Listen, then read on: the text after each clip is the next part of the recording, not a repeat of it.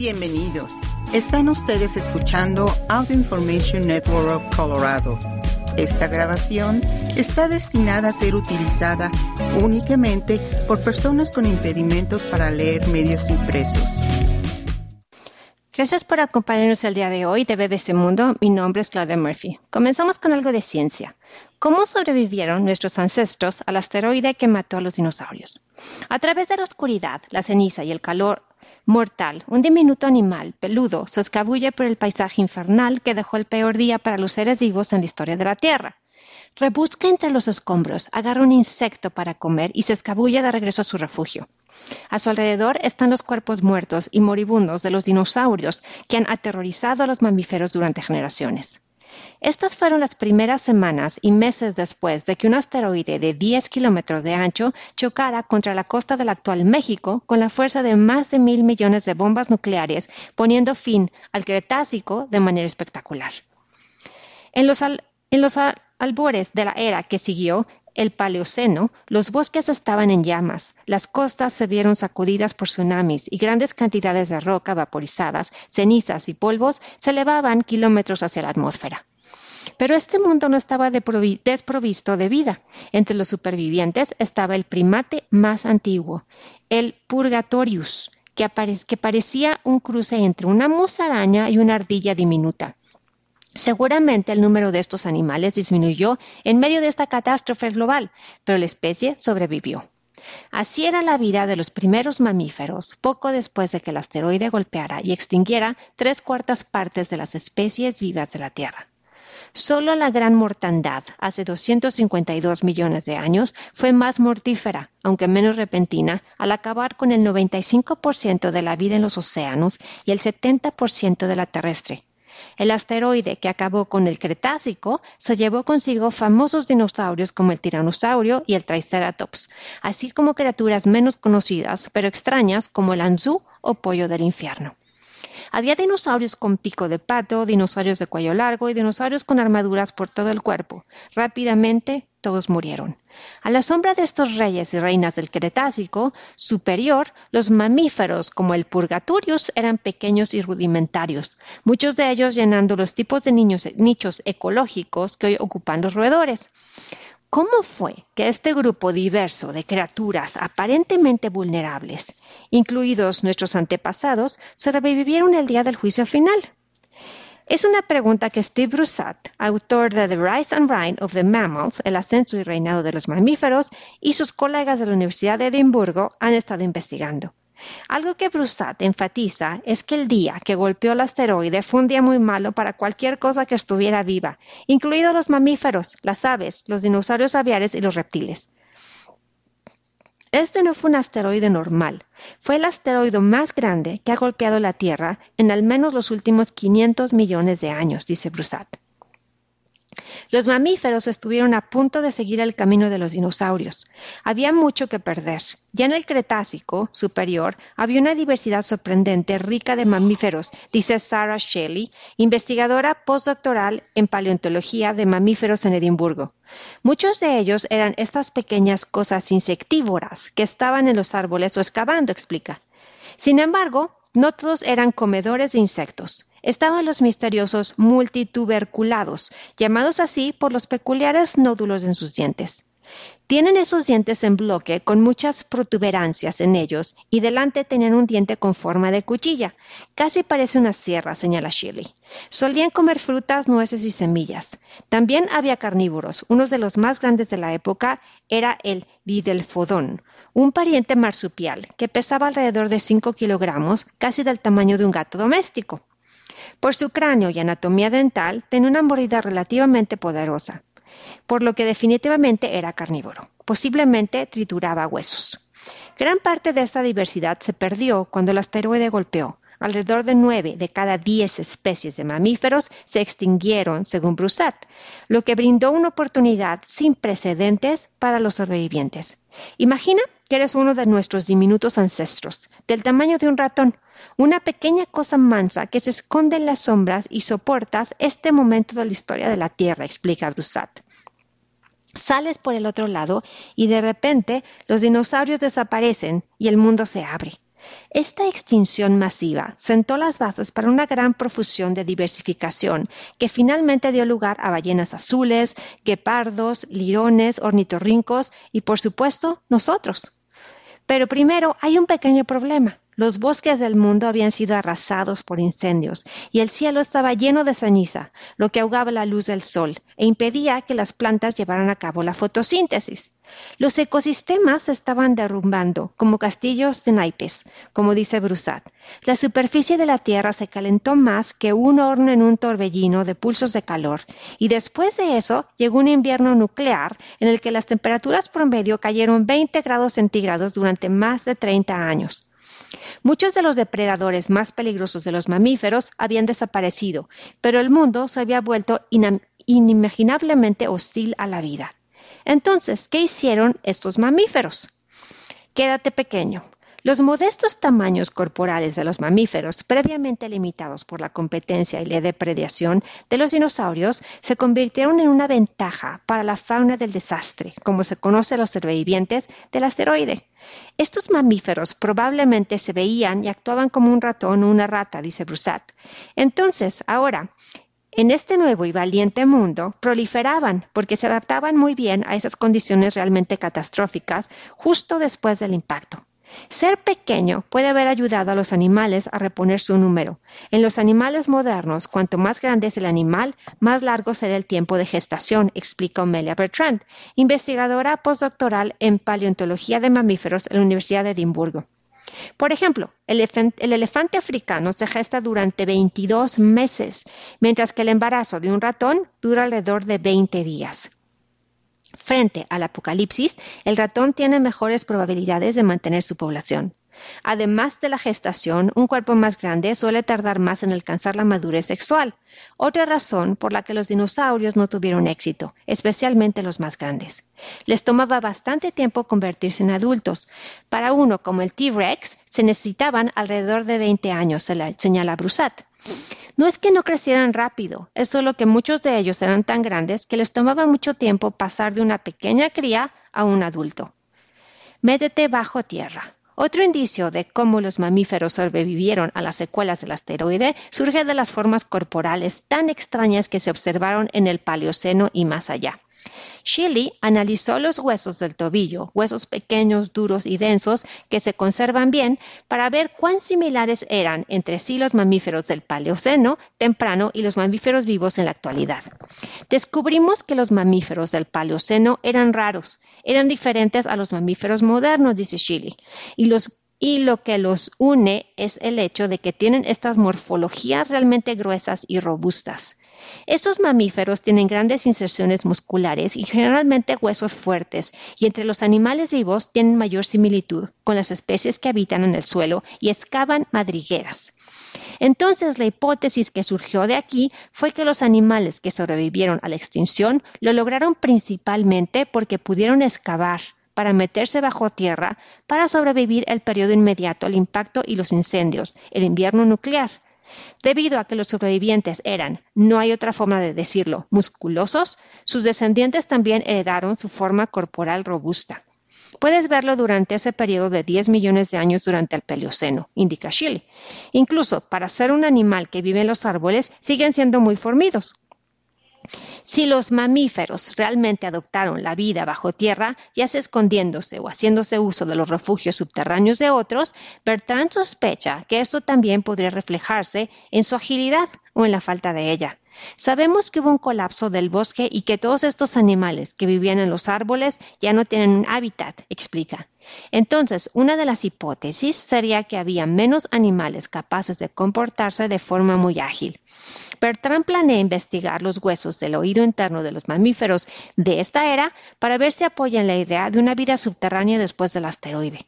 El oído interno es crucial para el equilibrio, por lo que si un animal está adoptado para hacer movimientos ágiles y afinados, esto a veces se refleja en la estructura de estos delicados huesos. Sin embargo, si fueron excavadores corpulentos, tal agilidad no habría sido necesaria. Podría darnos más pistas, dice. Dicho eso, apunta a los inconvenientes de depender demasiado de los huesos para inferir cómo se movió un animal, algo que lo sorprendió mientras miraba unas recientes competencias atléticas. Estaba viendo a los gimnastas haciendo cosas locas y pensé, qué curioso, tenemos el mismo esqueleto y yo no puedo hacer nada de eso. Pensé, bueno, eso es realmente interesante porque tal vez tener esa capacidad puede ayudarte a sobrevivir, pero por los huesos no lo sabrías. Come cualquier cosa. El asteroide destruyó a la mayoría de las plantas vivas, el primer eslabón de muchas cadenas alimenticias en la Tierra. Los mamíferos generalistas que tenían la capacidad de convertir sus paladares en cualquier cosa tuvieron más éxito que aquellos con dietas más específicas. Los animales que superaron la extinción sobrevivieron básicamente por no estar demasiado especializados. Por ejemplo, el didelfodón, el pariente marsupial carnívoro del tamaño de un gato, se alimentaba de animales que eran pocos y distantes entre sí después de la extinción. Se especializó demasiado y perdió su nicho, afirma Shirley. En cambio, si eres un animal pequeño, puedes adaptar tu dieta y tu estilo de vida más rápidamente. Eso es una buena manera de sobrevivir a la extinción. Además de aquellos que pudieron generalizarse, había unas pocas especialidades que habrían funcionado. Bien, dice Brusat. En particular, los comedores de semillas fueron afortunados. Las semillas eran un banco de alimentos que estaba disponible para cualquier animal que ya tuviera la capacidad de comerlas. Entonces, si eras algo así como un T-Rex, no tenías suerte. La evolución no te otorgó la capacidad de comer semillas, pero para las aves con pico y algunos mamíferos que eran comedores de semillas especializados, qué suerte del destino. Además de sustentar a la fauna del desastre, las semillas ayudaron a restablecer los bosques y otra vegetación cuando se desvaneció el invierno nuclear. Esas semillas sobrevivieron en el suelo y luego, cuando la luz del sol regresó, esas semillas comenzaron a crecer. No pienses demasiado. A medida que avanzaba el Paleoceno, los ecosistemas se recuperaron y los mamíferos comenzaron a llenar los, los, nichos que dejaron vacíos los dinosaurios no aviares. Los mamíferos comenzaron a diversificarse inmediatamente después de que los dinosaurios se extinguieran y comenzaron a volverse muy diversos en todas las formas posibles. Por un lado, los cuerpos se hicieron más grandes rápidamente, pero durante un tiempo el equipo de Edimburgo descubrió que el tamaño de los cerebros de los mamíferos no siguió ese ritmo. Creo que eso es muy importante porque podríamos pensar que la inteligencia es lo que nos hace sobrevivir y ser tan capaces para dominar el planeta, afirma Bertrand. Pero según los datos disponibles, no son los grandes cerebros los que hicieron que los animales sobrevivieran después del asteroide. De hecho, en el Paleoceno temprano, los mamíferos con cerebros grandes en relación con el tamaño de su cuerpo pueden haber estado en desventaja. La pregunta es, ¿Para qué desarrollarías un cerebro grande? dice Bertrand. Un cerebro grande es realmente costoso de mantener. Si tienes un cerebro grande, necesitas alimentarlo para poder mantenerlo. Si no puedes porque no hay suficiente comida, morirás. En cambio, volverse grande y musculoso fue la adaptación conveniente. El herbívoro Ectoconus alcanzó alrededor de 100 kilogramos en unos pocos cientos de miles de años después de la extinción. En tiempo geológico, eso es un abrir y cerrar de ojos. Realmente es una locura que se hayan vuelto tan grandes y especializados tan rápido, señala Shilly. Y mira, una vez que obtienes herbívoros más grandes, surgen carnívoros más grandes y comienzan a aparecer bastante rápido. Hay muchos otros mamíferos misteriosos que también aumentaron de tamaño rápidamente, como los tainidontes. Se hicieron muy grandes muy rápido, realmente grandes, indica Shilly. No hay esqueletos completos de los tainidontes, pero el cráneo es del tamaño de una calabaza grande y parece ser una de esas especies que se volvieron fornidas y se adaptaron para excavar. Tienen estos diminutos espacios para esos ojos pequeños y brillantes, dientes enormes delante, que se parecen a los de los roedores, pero eso es todo, dice Shilly. Son realmente enigmáticos. Esta colección de vida mamífera que siguió la fauna del desastre ha sido pasada por alto durante demasiado tiempo. Han sido llamados arcaicos primitivos y generalizados, cuando en realidad simplemente son diferentes. Sus antepasados sobrevivieron a la segunda extinción masiva más grande en la historia de la vida. No eran solo idiotas generalizados que se abrieron paso por la vida, estaban sobreviviendo, prosperando y haciéndolo realmente bien. En muchos sentidos, estos mamíferos entraron en los vacíos ecológicos dejados por los magníficos e hiperespecializados dinosaurios también adaptados al Cretácico superior, pero tan profundamente mal equipados para lidiar con un mundo golpeado por asteroides. Es asombroso pensar que tenías un grupo como los dinosaurios, que habían existido durante tantas decenas de millones de años, que habían hecho cosas tan sublimes como convertirse en gigantes del tamaño de aviones, carnívoros del tamaño de autobuses y todo eso, y luego todo se derrumbó en un instante cuando la Tierra cambió tan rápido. No eran adecuados para esa nueva realidad y no pudieron adaptarse. La arbitrariedad del evento es algo que parece resonar en el equipo de Edimburgo. Estamos aquí en gran parte por casualidad, dice Bertrand. El asteroide podría haber pasado por alto la Tierra. Podría haber caído en otra área del planeta, en el océano, y habría marcado una diferencia en términos de qué especies fueran seleccionadas. Todo el asunto, cuando lo pienso, es una locura. Broussard está de acuerdo. Podría haber pasado rozando, podría haber agitado las capas superiores de la atmósfera, podría haberse desintegrado a medida que se acercaba a la Tierra, podría haber hecho cualquier cosa, pero por pura casualidad se dirigió directamente hacia la Tierra. Para los mamíferos vivos hoy en día, tal vez es bueno que haya sido así. Continuamos con algo de salud. No todos tenemos un monólogo interior. ¿Cómo es tener una mente silenciosa? Hoy descubrí que no todo el mundo tiene un monólogo interior y eso me arruinó el día. Ese fue el título de un blog que apareció hace un tiempo y provocó un intenso debate tanto en línea como en los medios. Quienes se enteraron empezaron a mirar con sospecha a los que tenían cerca. ¿Cómo así? ¿Tú no tienes un monólogo interior? Claro que sí, todo el mundo lo tiene. ¿Qué? ¿Voces en tu mente? Yo no. La conclusión de ambos lados a menudo era la misma. Qué raro eres. El blog trajo al primer plano una parte particular de nuestra vida mental llamada habla interna, la conversación silenciosa que muchos de nosotros tenemos con nosotros mismos mientras nos ocupamos de nuestros asuntos diarios. Cosas como no deberían haberle dicho esto a él, o no se me puede olvidar comprar tomates, o voy a dejar esto para mañana porque me caigo del sueño. Por supuesto, para quienes experimentan algo similar, eso es normal tan normal como lo es para personas como Justin vivir de una manera completamente distinta. En su paisaje mental, literalmente, no hay nada. Hay una sensación de vacío. No hay imágenes, ni ruido, ni voces, ni narrativa. Todo totalmente tranquilo. Nada. No solo eso, entre esa presencia, voces y la ausencia de todo en las mentes, hay al menos otras tres variantes del mundo interior de los humanos. Ese territorio tan difícil de explorar que sigue siendo en gran parte, en gran parte desconocido. La mente de Mary, por ejemplo, no está repleta de palabras ni completamente vacía.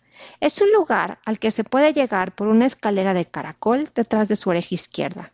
Es como el ático de una casa señorial muy bonita pero pequeña. Es roble, creo. Puede haber un poco de caoba, pero creo que básicamente es roble. No creo que pueda permitirme el lujo de la caoba. Y está lleno de cosas, como cajas de almacenamiento, pantallas, películas y fotografías. Sospecho que hay una puerta en la parte de atrás, pero no creo que haya pasado por ella. Es un lugar tranquilo, no es notable, aparte del hecho de que está dentro de mi cabeza.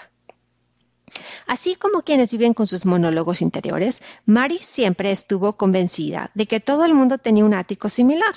Hasta un día que estaba conversando con su hija. Estábamos hablando de recordar los sueños y le dije, bueno, es un poco como cuando entras en esa habitación dentro de tu cabeza. Y ella dijo, ¿una habitación en tu cabeza? Y le dije, ¿no tienes una? Y ella dijo, no, eres muy rara, mamá. Me sorprendió, pero sencillamente acepté que era un poco extraño. Mundos disímiles. A Charles Fernibau, escritor y psicólogo de la Universidad de Durham, la reacción al blog lo complació y lo desconcertó. He He estudiado el habla interior durante gran parte de mi carrera y de repente la gente estaba hablando entusiasmada sobre algo que siempre para mí me había parecido como una rama de la psicología muy descuidada. Descuidado, quizás porque nuestro mundo interno no es tan familiar que rara vez se le prestamos atención. Cuando lo hacemos descubrimos que es algo muy variado, lo que significa que no debemos asumir que los mundos internos de otras personas tienen alguna semejanza con los nuestros. Casi todo el mundo se pasa la vida pensando que las experiencias de todos los demás son como las suyas, dice el profesor Russell Hobart, quien ha dedicado su carrera a tratar de capturar lo que él llama experiencia interior pristina. Fue la investigación de Harvard la que provocó el furor de las redes sociales. Es difícil no asumir que todos experimenten lo mismo que tú porque nunca tienes la oportunidad de ver la experiencia interior de nadie más. Yo mismo he pasado mi vida estudiándolas, pero las únicas que he experimentado directamente son las mías. Alguien que sí tuvo la oportunidad de experimentar dos de estos estados mentales fue Lauren Marks, autora de Puntada en el Tiempo. Marx cuenta que pasaba mucho tiempo reproduciendo conversaciones o prediciendo una conversación que podría suceder en su mente. Deseaba acallar esa voz, pero no era fácil. Yo era actriz, directora y estudiante de doctorado en Nueva York, así que mi discurso interior era rápido, neurótico, implacable, problemático. En agosto de 2007 fue de gira con un espectáculo al Festival de Edimburgo. Estaba con amigos en un bar, cantando un dúo de karaoke, riéndome y demás, hasta que dejé de estarlo. Simplemente me desmoroné. Fue como si cada parte de mí se escapara en un instante. El siguiente momento del que tengo un buen recuerdo es ver a mis padres al lado de mi cama del hospital. Me dijeron que había tenido un aneurismo cerebral y una cirugía. Lo sentía completamente imposible y extraño, pero no mal.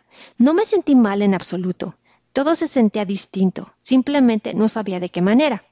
Pero después me quedó claro que la diferencia era que ya no tenía la voz interior.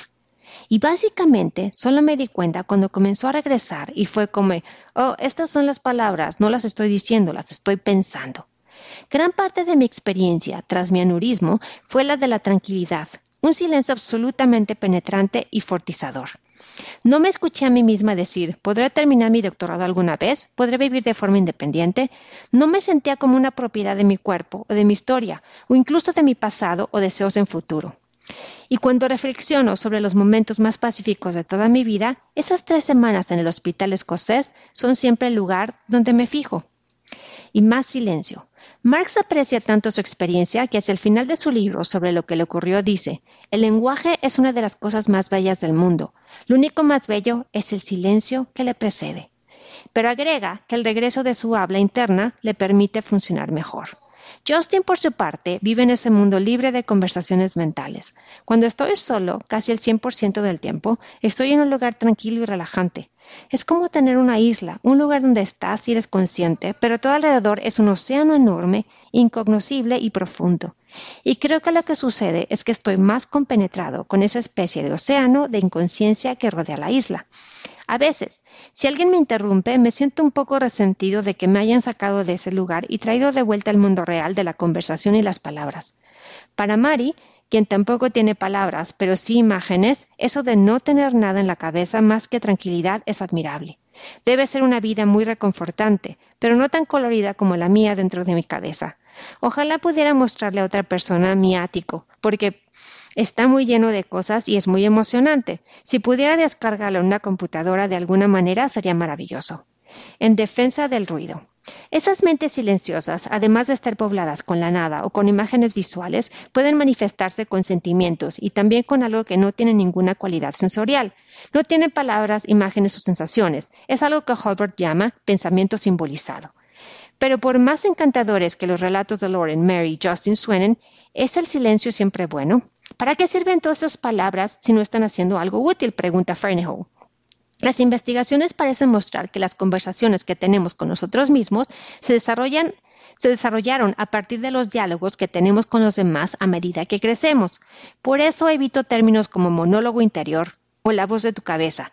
Debido a sus orígenes sociales, es un discurso que a menudo se parece más a voces en el diálogo que una sola voz. Estudiar cómo los niños se hablaban a sí mismos en voz alta mientras jugaban o resolvían sus rompecabezas fue lo que llevó a Home a abordar el habla interna cuando era estudiante del doctorado. Esta forma en voz alta se conoce como discurso privado. La idea es que gradualmente se convierte en un discurso interno silencioso a medida que crecemos. Al igual que el habla privada, el habla interna parece tener sus beneficios. Puede ayudarnos a planificar lo que vamos a hacer y reflexionar sobre lo que hemos hecho. Puede expresar nuestros sentimientos, prepararnos para la acción y regañarnos si hacemos algo estúpido. Puede narrar y organizar nuestros recuerdos del pasado o reflexiones sobre el futuro. De hecho, las investigaciones sugieren que la habla interna puede tener tantos propósitos útiles como el lenguaje normal en voz alta. Todavía no se entiende bien por qué algunas personas terminan con la cabeza llena de palabras y otras no. Independientemente de, de, lo que la investigación pueda mostrar en el futuro, lo que ya sabemos del habla interna muestra que no existe tal cosa como una mente normal. Gracias por acompañarnos el día de hoy de BBC Mundo. Mi nombre es Claudia Murphy. Si ha disfrutado de este programa, por favor suscríbase a nuestro servicio gratuito en nuestra página web www.aincolorado.org o llamando al 303-786-7777.